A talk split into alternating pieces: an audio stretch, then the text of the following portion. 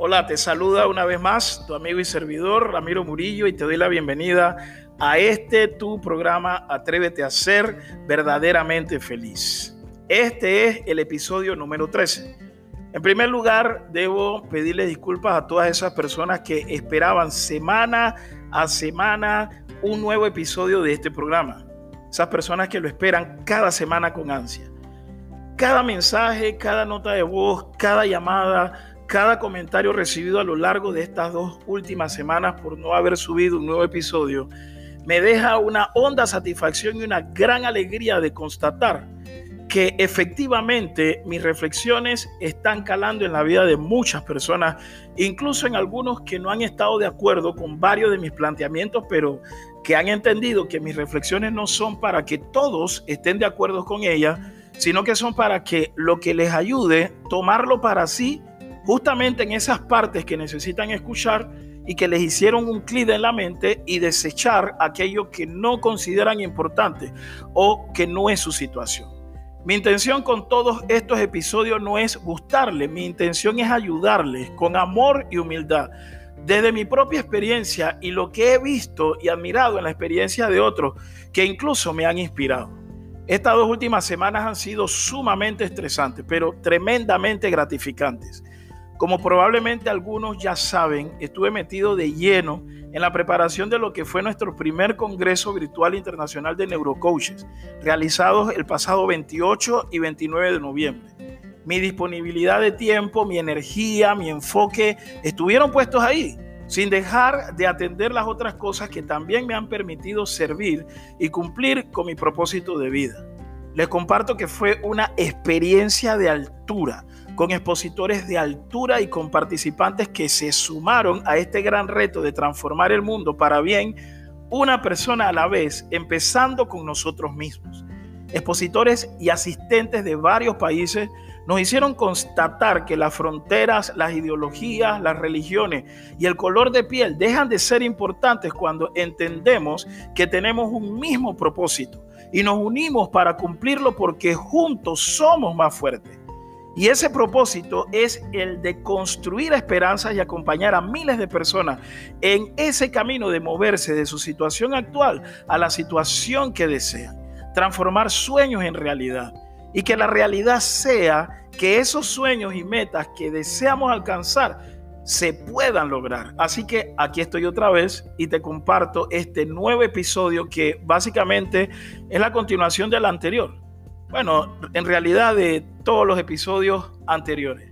¿Recuerdas que en el episodio 11, cuando te hablaba de lo importante que es persistir y nunca desistir, te mencioné que en los siguientes tres episodios te compartiría los tres elementos que a mi juicio son esenciales para desarrollar en ti el valor de la persistencia? En el episodio 12 ya te hablé del primer elemento, redefinir en crisis. En este episodio te hablaré del segundo elemento que le llamo la virtud de la fortaleza. Y quiero desmitificar un poco lo que quizá entendemos por ser fuertes. En una ocasión, estando en el sepelio de, la mamá de una gran amiga, me tocó escuchar cómo mucha gente se acercaba a ella, mi amiga, y le repetía casi que las mismas palabras de aparente consolación. Uno que otro le decía, sé fuerte Tienes que ser fuerte por tus hijos. Incluso alguien tuvo la osadía de decirle, no llores porque ya Dios tiene a tu mamá en su gloria y eso más bien es motivo de alegría. Ella visiblemente trataba de contener el llanto que por momentos parecía que se iba a desbordar. Yo estaba realmente horrorizado por todo lo que lograba escuchar. Así que impulsado más bien por el enojo que me causaba tanto consejo, ciertamente bien intencionado, pero en lo personal me resultaban tan aberrantes. Me acerqué, abracé a mi amiga y le dije en voz alta, si deseas llorar, llora, porque quien se murió fue tu mamá, no una desconocida. Si sientes dolor, tienes derecho a expresarlo. Con esto no te estoy diciendo que ahora te eches a morir por toda la eternidad, sino que te des permiso de llorar para que en medio de ese dolor puedas encontrar la fortaleza que necesitas para manejar bien este duelo. Acto seguido, reventó en llanto. lloró, lloró y lloró. Y fue lo que le permitió empezar a calmar ese torbellino de tristeza que contenía dentro de ella. Fui testigo de cómo ella, luego de haberse dado ese permiso, se dirigía con más paz a sus hermanos y a sus hijos que lloraban desconsolados y suavemente les decía, vamos a estar bien, con el favor de Dios que sí. Otro día estaba viendo a un grupo de niños jugar en un parque, supervisado ciertamente por sus padres, y uno de los niños tropezó mientras corría y se golpeó. Vi cómo el niño volteó a ver a su papá y no sabía si llorar o, o no, a lo que su padre le dijo con voz firme, yo que te he dicho a ti que los hombres no lloran. Si te duele, no te quejes, ni llores, porque los hombres son fuertes. Los hombres no lloran. Yo pensé, ¿de dónde se habrá inventado semejante barbaridad cargada de un remarcado mensaje machista?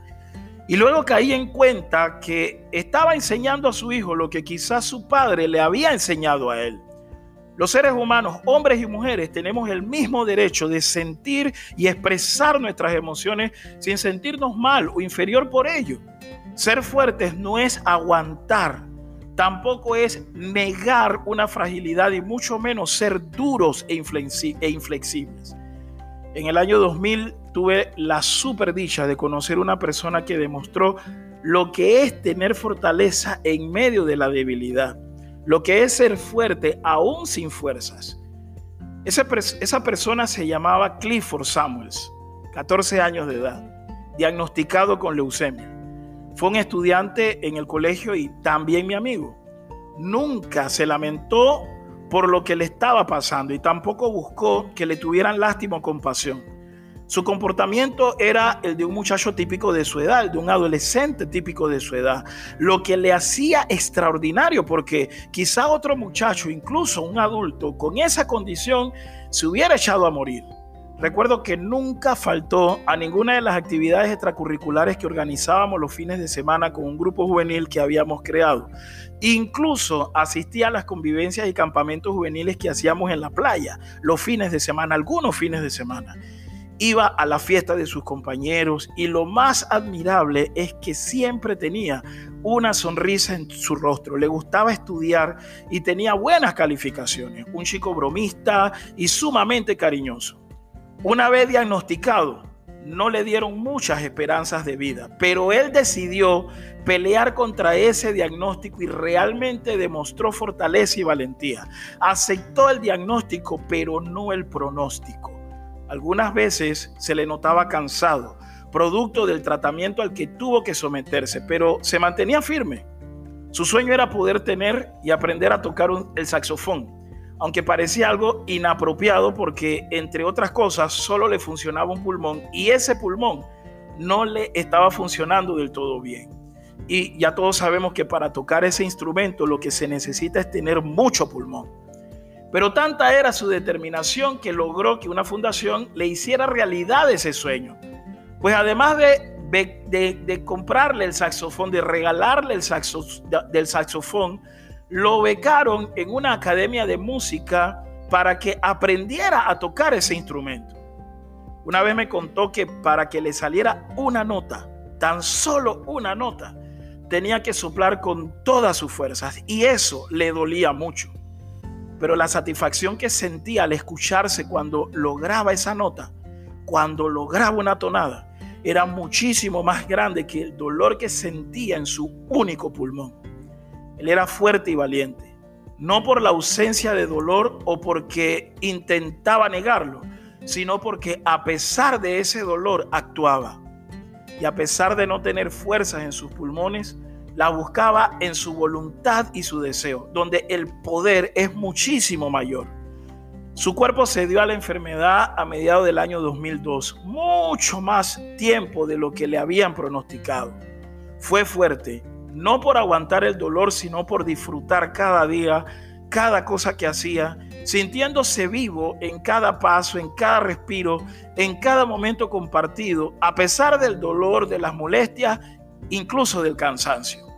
Su recuerdo, 18 años después, sigue vivo en mí y seguramente en muchísimas personas más. lo que significa que realmente no está muerto, solo para el mundo físico, porque en el mundo de nuestras mentes y en espíritu sigue vivo. ¿Cuántas veces nos frenamos de tomar las decisiones correctas por miedo a alguien o a algo, a pesar de que ese alguien o ese algo nos está haciendo daño? ¿Cuántas veces nos hemos dejado derrotar por cosas que tienen solución, pero que por inconsistencia y por falta de voluntad nos vemos atrapados en un mundo mental de fatalismo y pesimismo de donde no salimos? ¿Cuántas veces hemos preferido dormir para no pensar o para no enfrentar aquellas cosas que nos agobian o nos refugiamos en el alcohol, la droga, relaciones insanas, creyendo que ignorar lo que nos pasa aniquilará aquello a lo que le huimos? ¿Cuántas veces hemos rehuido de nuestras responsabilidades porque implican hacer algún esfuerzo y no estamos dispuestos a ellos porque lo queremos todo fácil. Si te fijas, la vida está llena de retos, de desafíos, de dificultades, de adversidades, hasta de injusticias y cosas que se ponen en nuestra contra. Por lo tanto, necesitamos despertar ese gigante interior que ya habita dentro de nosotros. David, ante los ojos de Goliat y de todos, era un niño débil Goliat era un gigante soldado experimentado en muchas batallas. Su fuerza estaba en sus músculos y en, ese, y en esa gran armadura que lo revestía. Vio incluso como una burla que ese niño se atreviera a desafiarlo. Sin embargo, la fuerza de David estaba en su voluntad, en su fe en Dios, en su creencia de que con su confianza puesta en Dios sí podía vencer a ese gigante y solamente con una onda y piedras venció a quien parecía invencible. Ahora pregúntate, en este momento, ¿cuáles son esos Goliat que se han plantado en tu camino? ¿Cuáles son esos Goliat que hasta ahora te mantienen paralizado, aterrado? ¿Cuáles son esos Goliat que se interponen entre tú y tus sueños y te hacen incluso renunciar a ellos y cambiar tu rumbo de vida? ¿Hasta cuándo estarás dejando que lo de afuera siga definiendo el rumbo de tu vida y tus decisiones? Recuerda esta frase. Sé valiente y decidido porque poderosas fuerzas saldrán en tu ayuda. Mira para atrás y date cuenta cuántas cosas ya has enfrentado, cuántas otras ya has superado y cuántas más has asimilado. Y aún así sigues aquí, sigues vivo. El tiempo no se, no se encarga de arreglar las cosas si tú no haces hoy lo que te hará tener la vida que siempre has soñado. Una vida ideal no es una vida con ausencia de problemas. Una vida ideal es vivir con la valentía y la determinación que nos da el sabernos fuerte en nuestro interior, aunque a veces a nivel anímico no tengamos fuerzas. Ya lo dije en uno de mis primeros videos grabados durante los primeros inicios de tiempo de pandemia, que lo puedes encontrar en mi canal de YouTube, Ramiro Murillo, o en mi Instagram. El video se llama El lado bueno de lo malo. Al final de ese video, les comparto un poema que aprendí hace muchos años atrás y que recuerdo cada vez que tengo que hacer uso de esa fortaleza interna frente a las adversidades que para mí son muchas y frecuentes. En este episodio también te lo quiero compartir. Y el poema dice así, cuando las cosas vayan mal como a veces pasa, cuando el camino parezca cuesta arriba, cuando tus recursos bajen y tus deudas suban y al querer sonreír tal vez suspiras, cuando tus preocupaciones te tengan agobiado, descansa si te urge, pero no te rindas. La vida es dura, con sus vueltas y tumbos, como todos muchas veces comprobamos. Y muchos fracasos suelen acontecer aún deseando vencer por haber perseverado. Pero no te rindas, aunque el camino parezca largo y duro, pues el triunfo puede estar a la vuelta de la esquina. El triunfo, ¿qué es? Un fracaso al revés. Es el matiz plateado de esa nube incierta que no deja ver su cercanía aun estando bien cerca. Por eso hay que decidirse a esforzarse sin duda, porque en verdad, cuando todo empeora, el que es valiente no se rinde, lucha.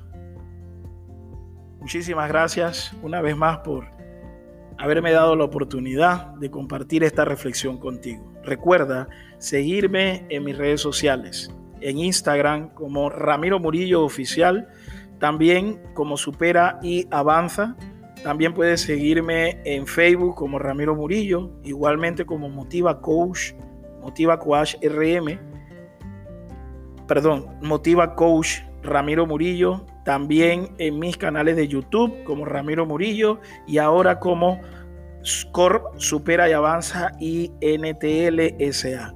Puedes también visitar nuestra página web www.superaiavanzaintl.com. Y como siempre, Dios te bendice. Te acompaña en cada momento de tu vida, cada día, cada hora, cada minuto, cada segundo. Encuentra en Él las fortalezas, porque cuando tengas que enfrentar situaciones que te resultan demasiado retantes o demasiado gigantes, recuerda que las enfrentas no con tus fuerzas, sino con la fuerza de Dios que actúa a través de ti. Bendiciones.